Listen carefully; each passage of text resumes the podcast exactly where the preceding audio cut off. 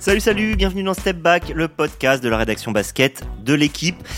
Alors ce numéro, on va pas vous le cacher, on l'attendait depuis pas mal de temps. On attendait cette information avec euh, grande impatience. cette information, c'est la destination de Victor Wembanyama. Et donc on sait désormais que le prodige du basket français jouera la saison prochaine au San Antonio Spurs. Alors, on ne va pas vous le cacher, c'est un plaisir. Voilà, on est, on est plutôt content. Il y a plein de raisons. La première, c'est qu'en allant au Spurs, il, il va parfois pas ailleurs, dans des franchises plus dysfonctionnelles.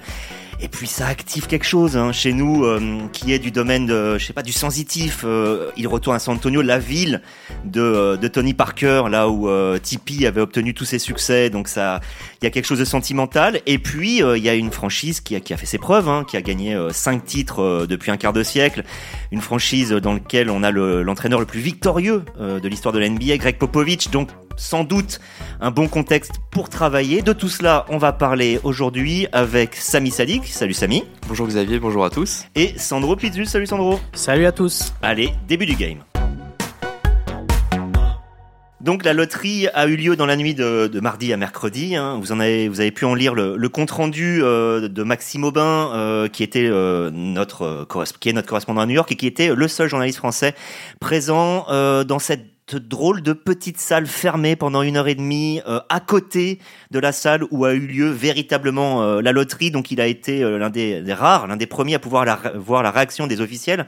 Alors il faut savoir déjà une chose, c'est que cette loterie, c'est pas la loterie telle qu'on peut la voir sur France 3 à 20h30. Hein. C'est pas une boule qui sort avec un numéro. C'était une histoire de combinaison. chaque club, chaque franchise avait quatre chiffres qu'il fallait associer. Et ça a fait, c'est Samy, tu vas nous l'expliquer, qu'on a failli ne pas avoir Victor aux Spurs. Il y avait une autre destination qui semblait avoir les faveurs. Laquelle? Parce que quand les trois premières balles de ping-pong sont sorties, donc le 14, le 5, le 8, il restait mécaniquement, comme il y en a 14, 11 balles qui pouvaient sortir. Et sur ces 11 balles, 6 donnaient une combinaison gagnante à Washington. Washington qui n'avait que 6, euh, qui avait moins de 7% de chance au début de la loterie de, drafter Victor Mbanyama. Et, Washington, qui à la fin plus de 50. Et qui à la fin plus de 50, donc qui a vraiment manqué de, peu et qui se retrouve même hors top 4, puisque quand on a retiré pour le deuxième, troisième, quatrième choix, ils n'ont pas été non plus tirés. Mais euh, Washington, surtout, c'était ça faisait un peu consensus comme l'une des plus mauvaises destinations pour Victor Wembanyama. C'est pour ça qu'aujourd'hui, il y a, un petit côté éviter le souffle du boulet, parce que Washington, ils ont déjà un, intérieur euh, comme Kristaps Porzingis qui aime jouer de, depuis le périmètre derrière la ligne à 3 points. Bradley Beal n'est pas un leader, euh, pas un leader euh, parmi les meilleurs de NBA. La franchise, on ne sait pas trop dans quelle direction elle va. Il y a elle, est un petit peu médiocre depuis plusieurs années, donc c'était pas parmi les points de chute euh, idéaux pour Wembanyama, et euh, on a failli pourtant le retrouver là-bas.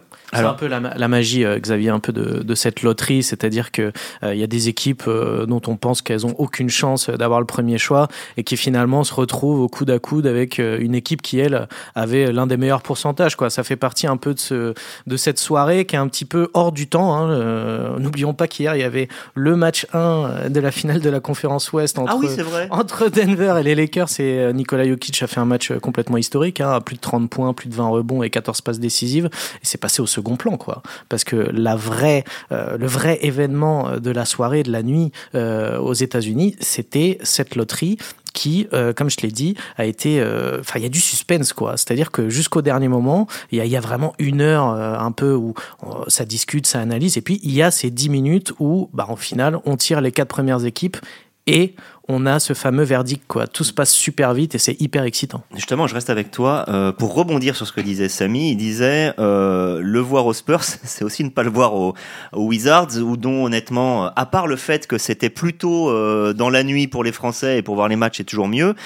ça donnait pas très envie. Qu'est-ce qu'il évite d'une certaine manière en allant à San Antonio? Il évite d'aller, je sais pas, par exemple à Houston. Houston, je me souviens de la phrase de, Eric Gordon avant qu'il se transféré aux Clippers qui disait Est-ce qu'on progresse? Ah non. Absolument pas. Bref, ça donnait pas très très envie. Il y a d'autres équipes comme ça. Oui, il y avait par exemple, il y avait Détroit, qui est pas forcément une équipe euh, qui donne hyper envie comme ça au premier abord, euh, parce que bon, déjà ils ont ils ont énormément de euh, d'intérieur. Il y a beaucoup de, pivots, même si je pense que quand vous draftez Victor Wenbanyama, vous faites de la place. Hein. Il y a pas y a pas un, énorme problème, mais bon, c'est une franchise. Pareil, c'est pas hyper sexy comme comme ville, ça donne pas très envie. C'est une équipe qui squatte quand même depuis pas mal de temps les bas fonds de la conférence Est. Ils viennent de virer leur coach Ils ont pas de coach encore à l'heure actuelle. on sent que voilà, ça progresse pas. C'est un peu Houston à la limite. Bon alors c'est une franchise où il y a, où il y a un peu des, des caractères de cochon, hein, pour, pour parler de, Jalen Green et de, et de, Kevin Porter Jr. Mais bon, ça restait une franchise qui avait un, minimum de talent pour l'accueillir, même si encore une fois, bon, il y avait, il y avait aussi euh, des armes à l'intérieur hein, entre euh, entre Sengun euh, et, les talents qu'ils ont draftés il y, a, pas si longtemps. Maintenant, c'est vrai que bah, il a évité quelques destinations. Tu as parlé de Washington, pareil, hein, en termes de coaching, Wes Unseld c'est compliqué. Il est capable de le faire démarrer sur le banc en début de saison. Quoi. On n'est jamais à l'abri avec ce genre de avec ce genre de coach. Voilà, il a, évité quelques franchises. On peut aussi dire que bon, il y avait des franchises comme ça sur le papier qui avaient vraiment du, du potentiel, comme comme euh, Portland par exemple ou, ou, euh, Dallas, bon, qui avait encore moins de chances euh, d'avoir le, premier choix où il y a où il y a des joueurs très forts. Mais euh, alors peut-être que l'avantage, c'était qu'il allait arriver dans une franchise qui est déjà un petit peu construite, quoi, où il y a, il y a forcément un petit peu de talent, mais bah, il n'aurait pas eu les clés de cette franchise, quoi. Parce qu'avec un Lillard, euh, avec un Doncic, par exemple, bah, forcément, vous n'avez pas les clés de la franchise. Et lui, on sait, on l'a vu d'ailleurs cette année à Boulogne-le-Valois, euh, c'est pas quelque chose qui lui fait peur. À San Antonio, il aura l'occasion d'être déjà le franchise player, la le visage de, de, la franchise. Alors, quand San Antonio a eu euh, officiellement le premier choix, que ça a été révélé, hein, donc le le tirage au sort a eu lieu une heure avant la révélation, avec un système d'enveloppe. Il restait plus que Charlotte et San Antonio. À partir du moment où on a su que Charlotte avait le deuxième choix, donc mécaniquement on savait que euh, San Antonio avait le premier dès qu'on a vu que le, le, le, sigle des Hornets sortir, Peter euh, G. Holt, qui est le propriétaire actuel, le fils du propriétaire historique des, euh, des Spurs, a explosé au point qu'il a été obligé de s'excuser derrière en disant excusez-moi j'ai dégoupillé si, si j'ai craché, enfin j'ai envoyé des postillons sur le représentant de Charlotte, j'en suis vraiment vraiment désolé. Pendant de Charlotte qui était Mark Williams, hein, donc euh, le pivot de Charlotte qui doit être très content en même temps, lui ça y est, au moins il, vient pas Wembanyama venir prendre du, du terrain avec lui, même si j'imagine qu'il aurait bien voulu jouer avec lui. Donc il y a eu des réactions hallucinées, cette réaction de Peter Holt, mais on a vu aussi, et, vous pouvez le voir sur le, site de, l'équipe, hein, on a fait une brève là-dessus, euh, dans un sports bar de San Antonio, il y avait, je sais pas, plusieurs centaines de personnes qui étaient réunies pour regarder ça. Ils ont exulté, ouvert le champagne à l'annonce. Ils sont champions du monde.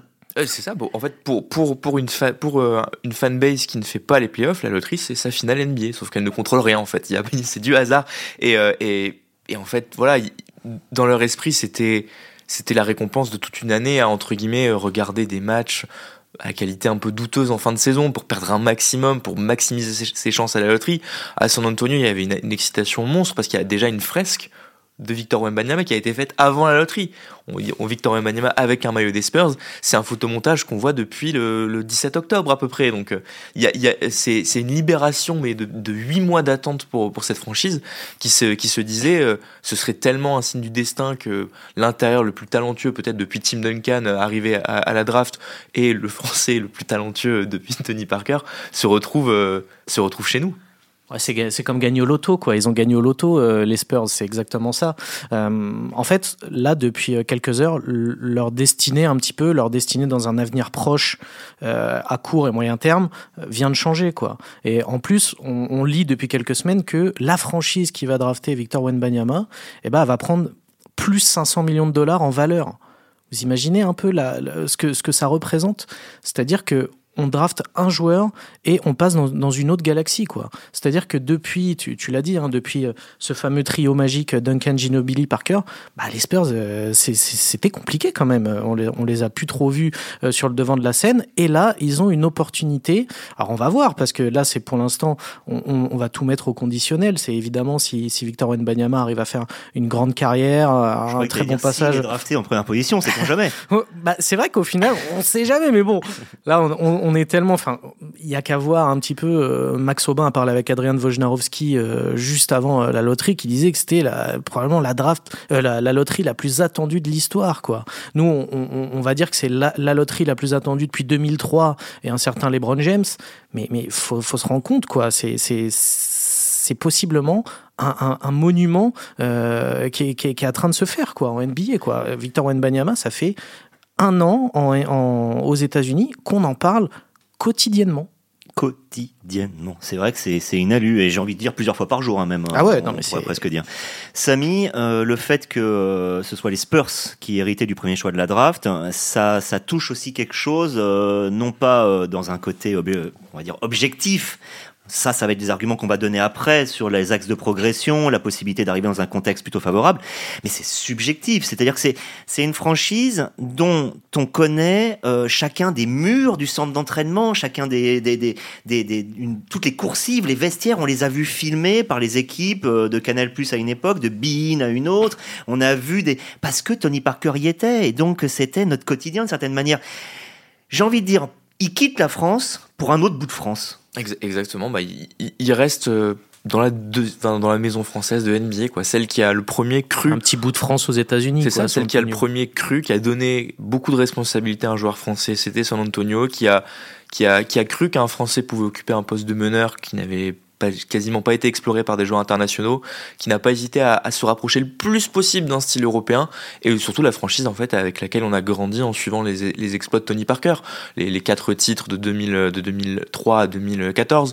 Donc mine de rien, c'est une franchise qui touche une corde sensible chez nous, et je crois que Victor Wembanyama l'avait dit euh, sur ses premiers mots en anglais après la draft, la moitié du pays, voire tout le pays, voulait le voir aller à San Antonio parce que San Antonio, bah, c'est une franchise qu'on a appris à aimer avec euh, avec Duncan, avec Parker, avec ses, avec tout ce succès, cette, ces personnalités comme Greg Popovich, cette incroyable continuité, le fait de les voir tous les ans en playoff, euh, et voir aussi Boris Diaw rejoindre Tony Parker euh, en fin, à sa fin à sa fin de carrière, c'est voilà, San Antonio, c'est quelque part, c'est il y a 29 symbole, franchises NBA et San Antonio pour Ça fait pour symbole parce qu'on a l'impression qu'il va reprendre un, un petit peu le, flambeau laissé par, par, par Tipeee, forcément, qui est, qui est plus depuis quelques années maintenant.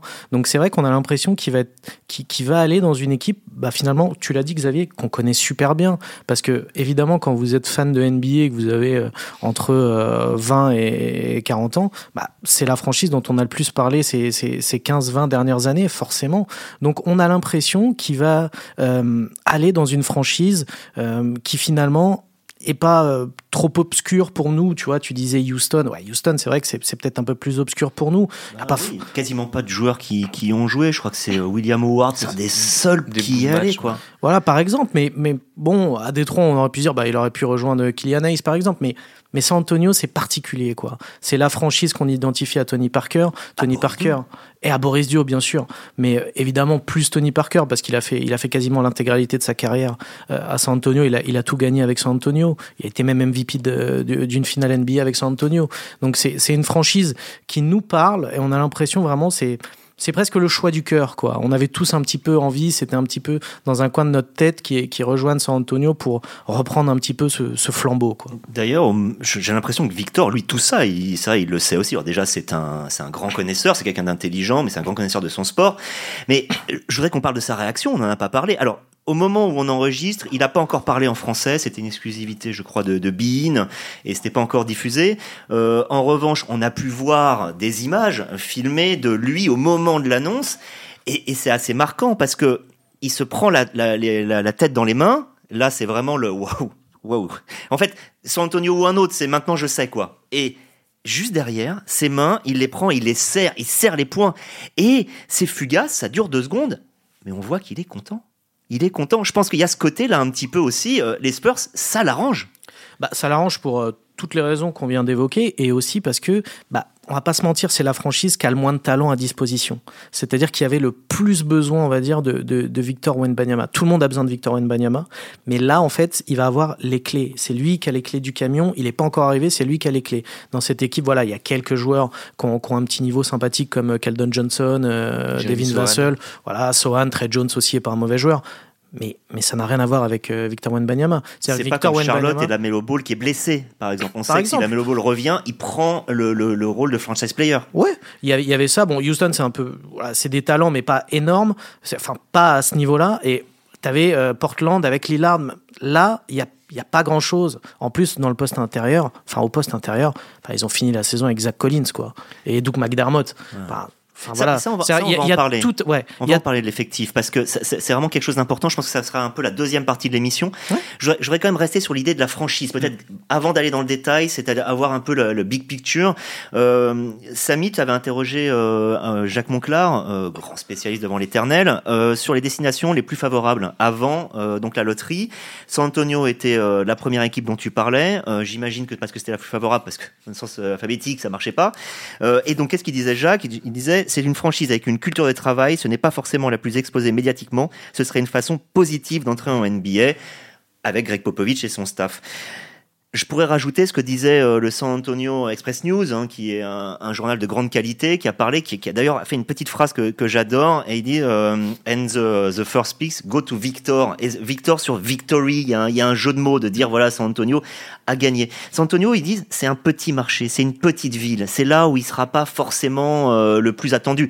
Rappelons que Houston, euh, Chicago aussi, qui étaient parmi, c'était des, des villes énormes dans lesquelles on attend une culture de victoire, notamment depuis Michael Jordan aux Bulls. Là, San Antonio, il y, aura un petit peu. Donc, il y a, quelque chose de favorable à aller dans cette équipe en tant que ville, en tant que position à l'intérieur même des États-Unis. Exactement, bah San Antonio, c'est un peu, on travaille pas toujours, on travaille un peu en silence, mais on travaille bien en fait. On a une stabilité, un cadre, le, euh, des figures qui sont là depuis des décennies, Greg Popovich, Jersey Buford, des anciens joueurs aussi qui restent en contact avec la franchise, on en reparlera, mais Tim Ah, Duncan, parler maintenant, ouais. Tim Duncan qui a été dans le staff pendant, pendant de longues années, euh, Manu Ginobili qui est revenu comme euh, dans, dans, le- dans le front office comme au, au niveau des opérations basket. Il y, a, y, a un- voilà, il y, a, y a un respect des anciens, une culture de travail, on, on sait former des jeunes, on sait dénicher des talents à la draft. C'est une franchise voilà, qui, qui, qui, qui est vraiment un terrain très favorable dans le On sens peut où imaginer qu'il va travailler. euh, je- alors Tim Duncan, je pense qu'il est encore euh, basé à San Antonio. David Robinson, c'est sûr, mais ces deux intérieurs, euh, et notamment Tim Duncan était considéré comme le meilleur poste 4 et fort de l'histoire du jeu. Et c'est le poste où va normalement évoluer Victor, plus que 5 comme Robinson. Donc là, il a le meilleur professeur. On, peut- on, on va suivre ça pour essayer de savoir si Tim Duncan est investi officiellement d'un travail avec Je, je pense Victor. que, je pense que les, les premiers coups de fil ont dû être passés deux minutes après la loterie. Bonjour Voire avant. Bonjour Tim, est-ce que tu es disponible cet Ah oui, il été va y avoir même de la curiosité pour Tim Duncan, voilà, sûr, de, de- de- travailler avec lui, de, de voir, bah- de voir ce qu'il vaut, de, de voir si, si, si on parle vraiment de. Enfin, il va vouloir vérifier si on parle vraiment du, du, du phénomène euh, co- comme, comme on le décrit de- depuis plusieurs mois. Donc, ouais, c'est- hyper intéressant. C'est. Tu l'as dit, c'est une franchise hyper bien construite, quoi. Même si elle gagne pas depuis quelques temps maintenant. Enfin, c'est un petit marché, donc il y aura un petit peu moins de pression aussi. Mais c'est c'est plutôt, tu vois, il va, il va être vraiment le visage de cette franchise. euh, Et il y a un côté aussi, seul. ils sont capables d'extraire le plein potentiel de, de, de leur talent qui draftaient souvent très très loin dans le premier tour parce qu'ils étaient très très loin en playoff. Euh, Anthony Parker est 28, 27e ou 28e choix de draft. Il y a, ils- ont cette capacité à, à construire, en fait, à vraiment développer des Il y a jeunes. une culture de développer des joueurs étrangers aussi. hein. Exactement, joueurs étrangers. Euh, l'as Tony dit. Parker, Manu Ginobili, euh, euh, Thiago. Splitter, par exemple, Patty Mills. Enfin, tu vois, ils, ils ont réussi à. Souvent, c'était pas forcément des joueurs qui étaient amenés à devenir des, des- des très très très bons joueurs. Euh, mais au final, tu vois, même Bellinelli, par exemple, tu vois, qui est devenu un shooter hyper acceptable euh, aux Spurs euh, quand, quand il y jouait. Euh, ils arrivent à tirer, comme tu l'as dit, le, le meilleur de chaque joueur, même si ça doit être des joueurs qui vont avoir un rôle euh, dans la rotation. Et ben, c'est des joueurs qui vont avoir un rôle bah, finalement hyper important, quoi. Alors, c'est aussi notre travail, hein, nous, en tant que, journalistes, euh, de, voir aussi l'objectivité, c'est-à-dire, est-ce que les Spurs d'aujourd'hui, c'est les Spurs éternels? Ce que je veux dire par là, c'est que si on regarde, par exemple, Peter Holt, ça paraît à tout le monde, sauf que le Peter Holt qui est président aujourd'hui, c'est pas le Peter Holt qui était président pendant tous les titres. Depuis 2016, c'est le fils qui a pris la succession. On connaissait R.C. Buford, qui était le GM historique, pareil, lui est parti en 2019, pas parti loin. Encore une fois, c'était le fils qui, avait, qui a remplacé le père à la présidence. Au GM, c'est l'assistant qui a remplacé donc euh, Brian Wright, qui a remplacé R.C. Buford, qui est passé euh, directeur général. Donc il est là, mais plus au même poste. Sur le banc, par exemple, il n'y a plus un seul des assistants du dernier titre. Par contre, on a toujours Greg Popovich. Alors, rupture ou continuité? Tu l'as dit, on a toujours Greg Popovich, le, le meilleur coach, peut-être le meilleur coach de l'histoire euh, de la NBA, top iconique. 3 sûr. Donc, il est toujours là. Il y a, alors effectivement, le, le, le- ce, que, ce, que les, ce que les Américains appellent le Popovich Tree, tous, tous ses assistants, tous ces, tout ce staff qu'il avait formé autour de lui, bah, en fait, ont pris, leurs, ont pris leur envol ailleurs, mais lui, Popovich, il est toujours là. Il a prouvé en début de saison qu'il savait bien faire jouer cette équipe, avant que San Antonio commence sérieusement à tanker, à se mettre en position pour être bah, là où ils sont aujourd'hui en première position de la draft. Popovich, il est toujours là, il va être euh, intronisé au Hall of Fame en août. il n'a pas encore confirmé, si, à, moins, que je me trompe, s'il continuait pour combien de temps ou pas, mais effectivement, il est toujours là. Là, il n'y a pas de mieux que de pouvoir drafter Victor Wembanyama comme argument pour le convaincre de rester. Puis euh, tu as dit, hein, Popovic a 74 ans. C'est le coach le plus, euh, le plus âgé de la NBA. On a senti un petit peu. Expérimenté. Le plus expérimenté, on va dire, c'est plus classe de dire le plus expérimenté euh, de NBA. on l'a senti un petit peu. Alors, tu l'as dit en début de saison, ça s'est plutôt pas mal passé, mais on a senti, on a senti un petit peu le poids des années là au fil au fil de la saison un petit peu fatigué. Euh, bon on l'a vu un petit peu s'énerver mais ça c'est presque rassurant parce qu'on a l'impression de le retrouver un petit peu. On l'a senti un petit peu éteint et je pense que justement euh, drafter Victor Wenbanyama euh, un nouveau challenge comme ça ça peut aussi un petit peu le réveiller. Parce que ah, franchement, je, je suis pas sûr qu'il fasse encore 5 ou 6 saisons sur, sur un banc NBA, mais en tout cas, c'est vrai qu'il n'a pas encore confirmé, mais euh, je pense que ça va lui donner envie, lui aussi, de, de, recommencer quelque chose, ou en tout cas d'être au début euh, peut-être de, ce, de, de, cette aventure. Voilà, de l'amener peut-être sur une, deux, peut-être trois saisons, et, de voir un petit peu euh, ce qu'il peut faire avec, avec cette équipe qui est, qui est finalement, enfin cette franchise qui est la sienne, quoi, depuis toujours. quoi. J'aime bien cette analyse parce que effectivement, c'est une question de motivation. Si on disait que Greg Popovich n'était pas forcément le grand Greg Popovich en deuxième partie de saison, en même temps, ils ont tout fait pour ça parce que euh, rappelons quand même qu'en un an, entre deux trade deadlines, ils ont fait partir des John Temeray, qui, venait d'honorer sa première section All-Star Game, Derek White, qui a encore été élu cette année dans l'un des deux meilleurs cinq défensifs de l'NBA, Jacob Poltol qui euh, était devenu leur pivot titulaire, euh, leur meilleur rebondeur et contreur cette année, hop, ils le font partir contre rien ou quasiment rien. Donc ils ont tout fait pour ça. Euh, voilà, donc c'est difficile de rester motivé. là, là maintenant on peut parler de ce que tu disais avant, cette histoire d'effectif. C'est quand même un chantier absolument énorme en deux stats, avant-dernière euh, efficacité offensive de l'NBA, dernière efficacité défensive. Ouais, comme tu l'as dit, il y a vraiment il y a tout à reconstruire euh, autour de cette équipe. Hein. Bah, L'effectif, euh, je, le disais tout à l'heure, hein, Doug McDermott, Zach Collins, c'est eux qui ont fini la saison au poste 4 et 5. Quoi. Bon, bah, autant, autant de dire que voilà, l'arrivée de Victor Wenbanyama, ça va être, ça va être génial pour eux. Il y a, un petit peu de talent sur les postes 2-3 avec Keldon Johnson et Devin Vassell qui sont des, joueurs euh, typiquement comme adore Popovic, hein, surtout Vassell qui est plutôt un très bon défenseur, qui est capable de mettre des tirs. Keldon Johnson est un peu un espèce de, euh, joueur qui est, plus offensif et qui va mettre beaucoup de paniers à mi-distance, beaucoup aller sur la ligne. Voilà. Et c'est intéressant parce que c'est des. Keldon Johnson, Devin Vassell, co-leader de, de franchise NBA, no way. Keldon Johnson, Devin Vassell, option numéro 2 et 3 offensive d'une équipe dont Victor Wembanyama est le franchise player. Intéressant. S'il continue à se développer, s'il continue à se développer comme ça, le, petit manque peut-être, c'est à la main pour, cette équipe. On allait en parler, mais c'est vrai que c'est pour ça que d'autres destinations apparaissaient comme entre guillemets plus sexy, comme Indiana avec Tyrese Halliburton. Là, le meneur, c'est Trey Jones. C'est Trey Jones qui est, un, meneur. C'est pas mal comme meneur. C'est un bon gestionnaire, mais bon, c'est pas le niveau euh, auquel tu t'attends euh, si, si, tu veux reconstruire une franchise. C'est un bon backup, quoi. Euh, ça peut être peut-être comme un, un Tyus Jones à, Memphis. Trey Jones est en fin de contrat. Donc, quant à Victor, donc tu es normalement assuré d'être à peu près bon dans, dans les dix années qui viennent, tu peux peut-être attirer aussi un meilleur joueur. C'est ce que j'allais dire. c'est évidemment, non, non, mais t'as raison, c'est de, de, m'emboîter le pas comme ça, parce que euh, là maintenant, forcément, San Antonio, qui n'était pas forcément une destination euh, très prisée, bah, va, va peut-être le devenir un peu plus et alors que Banyama a même pas encore joué NBA, mais il euh, faudra voir un petit peu euh, ce qu'ils vont, ce qu'ils vont récupérer euh, cet été. Ça peut être par le, le, le, marché des agents libres, évidemment. Il faudra voir à peu près quel meneur il y a sur le marché, mais ça peut être aussi via un transfert. On peut peut-être se séparer d'un Keldon Johnson et aller chercher un meneur, un meneur qui est, qui est, top 10, top 10, top 15 NBA, peut-être, avec en, en, mettant, en, montant des transferts. Maintenant, il, il, y a le champ des possibles, quoi. Tout, tout, tout est possible.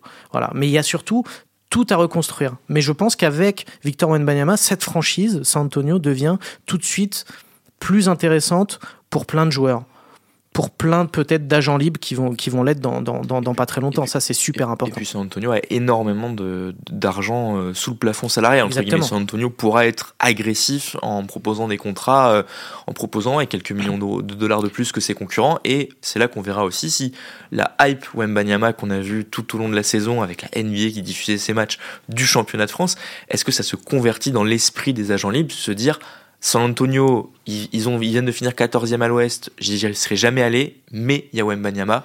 est-ce que j'ai envie d'en faire partie, de faire partie de cette aventure? Parce qu'ils ont, évidemment de la, place dans le cap et en plus, bah, Victor Wembanyama forcément, il a un contrat rookie, donc il va, va prendre que 10 millions de dollars sur les trois premières saisons à peu près. Hein, c'est entre 10 et 12 millions de dollars dans les trois premières saisons euh, de son contrat rookie, donc forcément dans le cap, bah, ça va pas peser lourd et donc du coup, ça va donner une marge de manœuvre assez intéressante à San Antonio pour pouvoir euh, bah, entourer Victor Wembanyama de joueurs euh, bah, d'expérience ou des, des, joueurs qui ont, qui ont, vraiment un potentiel intéressant. C'est là où on parlait de, aussi de, de terrain favorable, c'est que une marge de manœuvre utilisée par Greg Popovich, par euh, les, les, dirigeants de San Antonio qui dépensent rarement leur argent inutilement ou en faisant des paris totalement foireux entre guillemets.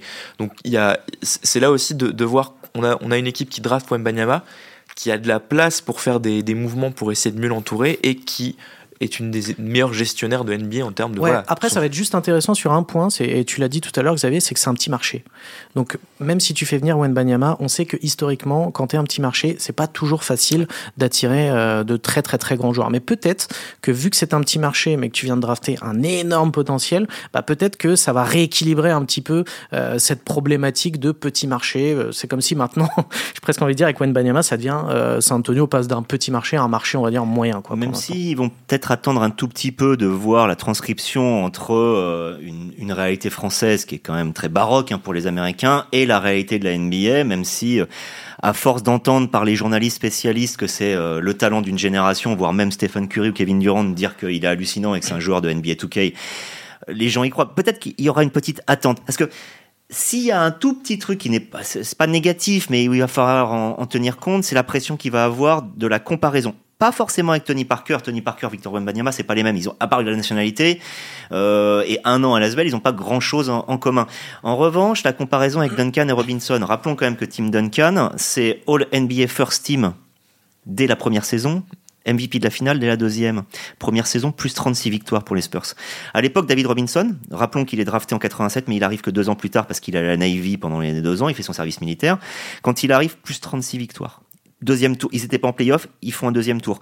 Donc euh, il y a cette chose quand même de se dire, excusez-nous, euh, vous êtes le troisième intérieur, Monsieur Wenbanyama, à être drafté par les Spurs en numéro un. À chaque fois, on a fait de vous, enfin vous, pardon, vos prédécesseurs ont fait des, des Spurs la meilleure franchise quasiment de l'Ouest. On attend de ça, on et, attend et, ça. Et on gagne un titre tout simplement parce que on, faisait la stat ce matin. Depuis l'instauration de la loterie, il y a que quatre first pick qui ont gagné un titre avec leur franchise Duncan Robinson aux Spurs, Irving James à Cleveland.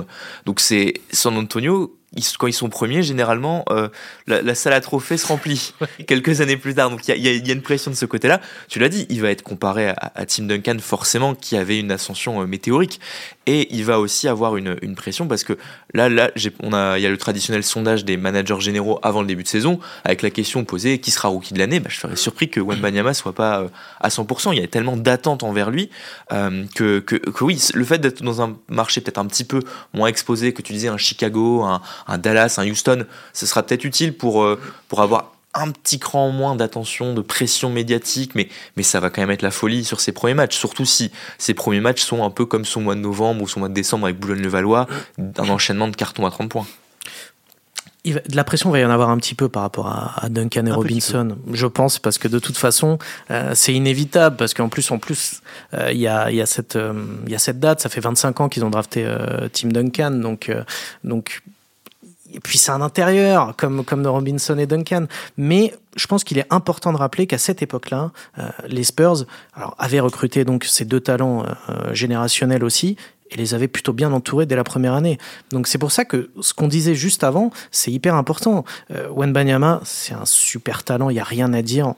On espère qu'il va réussir et je pense qu'il va, il va être effectivement très efficace, très bon dès le début.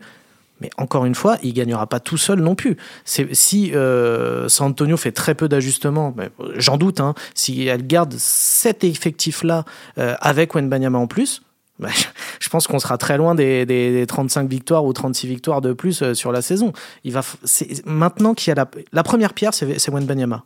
Maintenant, c'est au, au staff, au management de l'entourer pour essayer, voilà, déjà de faire un step en avant. C'est-à-dire que déjà, si les Spurs l'année prochaine sont, sont dans le top, euh, top, top 10, top 8, ça sera déjà, ça sera déjà génial. Hein, par rapport à, rappelons quand même qu'ils ont gagné 22 matchs cette saison. Hein.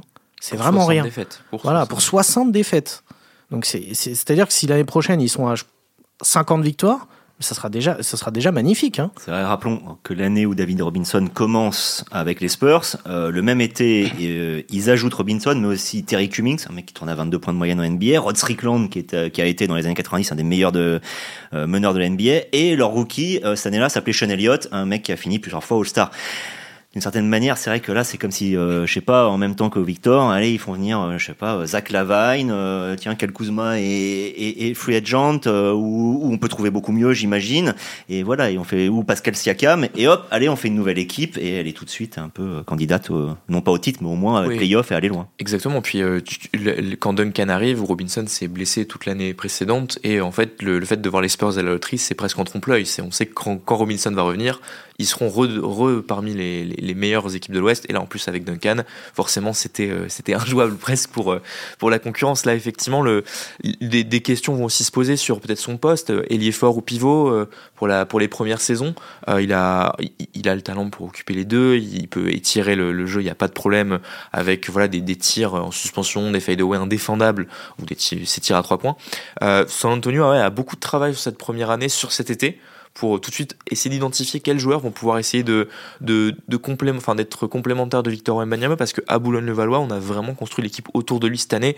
On a cherché des joueurs qui bah, cachaient peut-être quelques-unes de ses faiblesses, qui maximisaient ses forces. Donc, San Antonio a, beaucoup de travail, mais c'est aussi pour ça, encore une fois, qu'on est content de le voir atterrir là-bas. C'est que San Antonio, c'est une franchise qui travaille dans le silence, mais qui travaille bien. il faudra juste surveiller un truc, c'est que euh, les Américains étaient un petit peu inquiets sur le, le profil physique parce que c'est vrai qu'il est très grand, mais qu'il est, il est assez assez menu. Euh, Victor Wenbanyama, il n'est pas encore euh, euh, bien tanké comme il faut. Hein. Ça fait penser un petit peu à Rudy Gobert quand il avait été drafté par Utah. Et il a fallu attendre deux, trois saisons pour le voir vraiment. Maintenant, on le voit. Hein. Rudy Gobert, c'est un, un, hein. mastodonte. Je, je, lisais dans la presse US, ils ont noté justement le fait qu'il n'avait manqué aucun match sur blessure cette année et que d'une certaine manière, c'était presque une surprise. Donc, une bonne surprise, même si évidemment, il a joué quelque chose comme 36 matchs, 36 matchs c'est-à-dire moins de la moitié d'une saison NBA ça, normale. Ça rassure parce que forcément, quand on voit des joueurs qui sont, qui sont très grands, un petit peu maigres, euh, on se dit ah ils sont peut-être un petit peu fragiles. Historiquement, NBA c'est déjà arrivé. Hein, le pied, euh, le, dos, les jeux. Plein de joueurs hein, pour euh, des, joueurs avec ce, genre de profil très grand. Bah, Greg Oden par exemple qui n'a pas fait de carrière finalement. C'est un peu le paradoxe hein, justement. J'ai envie de dire plus ils sont gros, souvent plus ils ont souvent mis un peu de masse alors qu'ils étaient trop jeunes, type Greg Oden, plutôt que les fins qui ont le temps de se développer. C'est vrai. C'est pas faux, mais ce qui va être maintenant important, c'est, je, pense qu'on va voir déjà une, à la sortie de l'été, je pense déjà que Victor Wenbanyama, en ayant euh, travaillé tout l'été avec le staff des Spurs, on va le voir déjà un petit peu changer. Alors après, ça va être euh, une transformation physique, je pense, qui va, qui va aller avec le temps. Ça va pas être en deux mois ou trois mois, mais je pense que sur toute la saison, déjà la prochaine saison, je pense qu'on va le voir évoluer, on va le voir changer, et je pense que ça va, euh, ça va faire très mal. Un dernier mot. Et puis tu, tu parlais de, de l'été, mais un point qu'on n'a pas abordé, c'est aussi une très bonne nouvelle pour l'équipe de France, pour parce que San Antonio n'a jamais rechigné à libérer Tony Parker, à libérer Boris Diaw. Greg Popovich et Vincent Collet sont amis, on peut le dire, hein, ils se respectent énormément les, deux. Euh, c'est une très bonne Vincent nouvelle. Collet, tu veux dire le futur assistant de, Greg Popovich aux ah bah, Spurs, non pas l'année prochaine, puisqu'il n'a pas le droit euh, de prendre son contrat avec la FFBB, mais peut-être la saison Peut-être. Ah bah ce serait, ce serait l'idéal. Hein. Non, vraiment, c'est. une blague, je précise. C'est, ah bah peut-être. Hein, Popovic, euh, à mon avis, respecte beaucoup Collet. Il peut, il peut lui, il peut lui passer un coup de fil. Euh, ça l'intéressera au minimum d'avoir son avis sur euh, sur Wembanyama cet été, sur sa saison à Boulogne-le-Valois. Mais mais c'est voilà, aussi une bonne nouvelle parce qu'on disputera les JO à la maison en 2024 et que parfois bah voilà les franchises NBA c'est pas toujours simple mettre un peu la pression à leurs à joueurs au moment de rejoindre l'équipe nationale Victor Wembanyama est un numéro 1 de draft donc il a un, comment dire un un, levier de négociation qui n'est pas le même que, que, les autres Français qui ont pu être draftés par le passé. Mais San Antonio est une franchise qui respecte énormément les compétitions internationales. Et rien que pour ça, c'est aussi bon de, de le voir là-bas. Moi, ce que je retiendrai de, de ce podcast, c'est euh, ton mot, tu as utilisé le mot content. Je crois qu'on peut dire qu'on est content que Victor Wembanyama aille aux Spurs, même si évidemment on avait déjà attendu la draft, hein, donc qui aura lieu le 22 juin, rappelons-le, et de voir réellement ce que ça donne, puisque entre la théorie et la pratique, bref, je vais pas vous rappeler. Euh, par contre, ce que je vais dire, on va finir cette émission juste en rendant un petit hommage et en disant que cette émission est dédiée à, Chris Elise, euh, photographe français, euh, un tourangeau qui s'était installé euh, il y a de très nombreuses années euh, aux États-Unis. C'était son rêve d'y vivre et il était devenu photographe pour la NBA. On a vu énormément de ces clichés dans la, dans la presse française, de très beaux clichés. Et on a appris, euh, hélas, son décès euh, donc dans la nuit de, mardi, enfin mardi, je crois que ça a eu lieu, et il avait 52 ans. Euh, voilà, pense à lui, à sa famille, et on lui rend hommage. Cette émission lui est dédiée. Merci à tous de nous avoir écoutés, et à la semaine prochaine.